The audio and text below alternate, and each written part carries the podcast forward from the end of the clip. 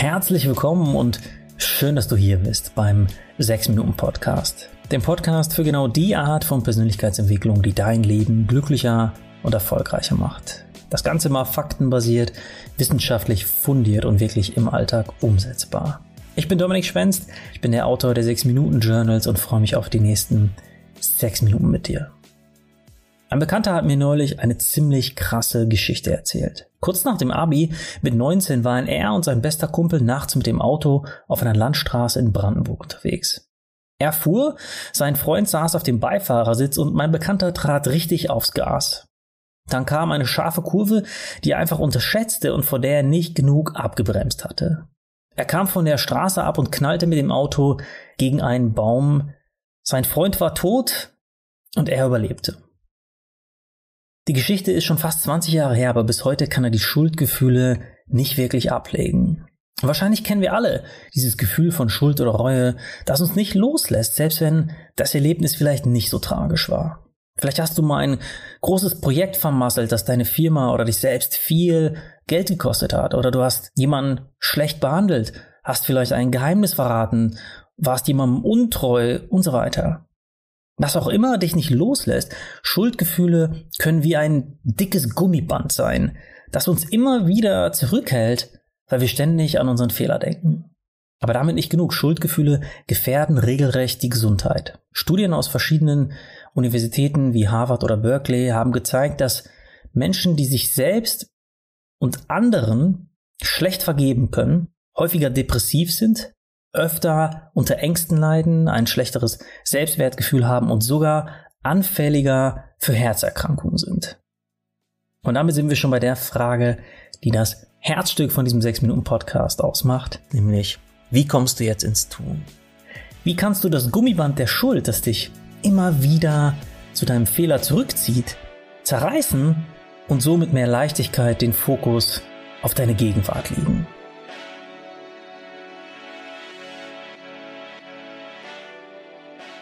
Kurz gesagt, du gehst den Weg des Verzeihens in vier Schritten, die der Psychologe Robert Enright entwickelt hat. Schritt eins lautet, durchlebe deine Schuldgefühle. Das machst du, indem du dein Schuldgefühl nicht unterdrückst, sondern es zulässt. Also gib ihm Raum. Es ist zwar unangenehm, aber gerade total angemessen. Egal, was du ausgefressen hast, egal ob Scham, Wut oder Ärger oder alles gleichzeitig, lass diese Gefühle raus, anstatt sie in dich reinzufressen. Okay, das klingt schwer, aber hast du schon mal versucht, einen Wasserball unter die Wasseroberfläche zu drücken? Das ist auch schwer und ähnlich effektiv wie der Versuch, deine Schuldgefühle dauerhaft zu unterdrücken. Je mehr du dich anstrengst, desto stärker schießen deine Schuldgefühle zurück, genau wie der Wasserball wieder zurück an die Oberfläche schießt. Also fühl deine Gefühle, das tut zwar kurzfristig weh, ist aber langfristig eine Wohltat für deine Psyche. Schritt zwei: Fass den Beschluss, dir zu vergeben. Also mach dir bewusst, dass es ganz konkrete Vorteile für dich hat, wenn du dir verzeihst. Und dabei können Hinzubilder helfen. Was ist damit gemeint? In der Psychologie wurde erkannt, wenn wir versuchen, weg von einem Problem zu denken, also weg von diesem Job oder weg von dieser Person oder weg von diesem Verhalten, dann konzentrieren wir uns trotzdem nur auf das Negative und die Vergangenheit. Und die negativen Gefühle, die dadurch entstehen, führen zu einem Tunnelblick, der uns nur Probleme, aber keine Lösung sehen lässt. Wenn wir jedoch statt weg von lieber hinzu etwas Neuem denken, stecken wir unsere Ressourcen in die Zukunft und haben ein viel größeres, positiveres Blickfeld. Probieren wir es doch mal mit einem ganz alltäglichen Schuldgefühl.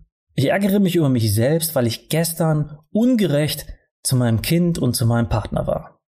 Wie fühlt sich das an? Eher negativ. Und jetzt im Vergleich? Ich möchte zu meinem Kind oder meinem Partner in Zukunft gerechter sein. Fühlt sich gleich viel positiver an, oder? Und genau mit dieser Energie von Hinzubildern bewegst du dich auf eine nachhaltige Vergebung zu. Dann Schritt Nummer drei, Verständnis für dich selbst. Dafür schaust du dir nüchtern an, was passiert ist, ohne es zu entschuldigen. Und das klappt super mit der Frage, welchen Rat würde ich einem guten Freund oder einer guten Freundin in dieser Situation geben? Und dann bist du dir selbst dieser gute Freund. Bring dir Selbstmitgefühl entgegen.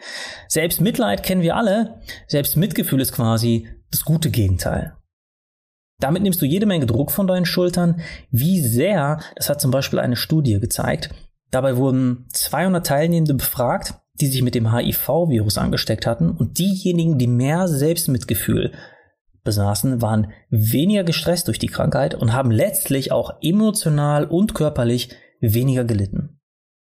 Okay, aber wie funktioniert Selbstmitgefühl? Indem du in Wirklichkeit oder auch in deinen Gedanken einfach mal dich selbst umarmst und sanft zu dir bist. Das klingt jetzt vielleicht ein bisschen albern, ist es aber nicht. Denn wenn wir jemanden trösten und umarmen, wird nämlich dasselbe beruhigende Hormon Oxytocin ausgeschüttet, das sorgenvolle Gedanken automatisch reduziert. Und das Geniale daran ist, wenn du das für dich selbst tust, sogar nur in deinen Gedanken, also dich selbst umarmst sozusagen, schüttet dein Körper genauso Oxytocin aus. Wichtig ist in dem Moment nur, dass du in deinem Innersten nicht ablehnend und hart mit dir sprichst, sondern verständnisvoll, wie mit einem guten Freund eben. Und dann sind wir am Ziel bei Schritt 4. Dieser Schritt ist nur auf den ersten Blick der schwierigste. Glücklicherweise erfolgt er meist automatisch, wenn du die anderen Schritte konsequent gegangen bist und er lautet, lass dein Schuldgefühl los. Ein gutes Hilfsmittel dabei ist, wenn du dir folgende Frage stellst. Welchen Vorteil hat es, wenn du weiter an dem Schuldgefühl festhältst? Und welchen, wenn du loslässt?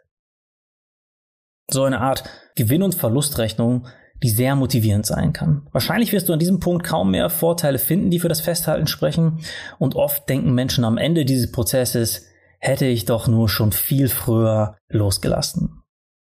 Also nochmal zusammengefasst. Die vier Schritte auf deiner Reise sind erstens, lass deine Gefühle zu. Zweitens, beschließe dir zu vergeben. Drittens, sei dir eine gute Freundin, ein guter Freund, ganz egal was war. Und viertens, lass los. Und natürlich brauchen diese Schritte ein paar Wochen, Monate oder vielleicht auch Jahre. Und ja, zwischendurch kann es auch sein, dass du mal wieder einen Schritt zurückgehst. Aber egal, ob dein Schuldgefühl so groß ist wie beim Bekannten mit dem Unfall oder ob es kleiner ist, Hauptsache, du bleibst nicht auf der Stelle stehen und kommst wieder vorwärts. Ja, das war der 6-Minuten-Podcast für heute. Den beende ich heute mit einer uralten Weisheit von Konfuzius, der sagte, besser ein Diamant mit einem Fehler als ein Kieselstein ohne. Und egal, was du verbockt hast, dieser Diamant bist du. In diesem Sinne, danke an dich und bis nächsten Mittwoch, wenn es wieder heißt, hör dich glücklich.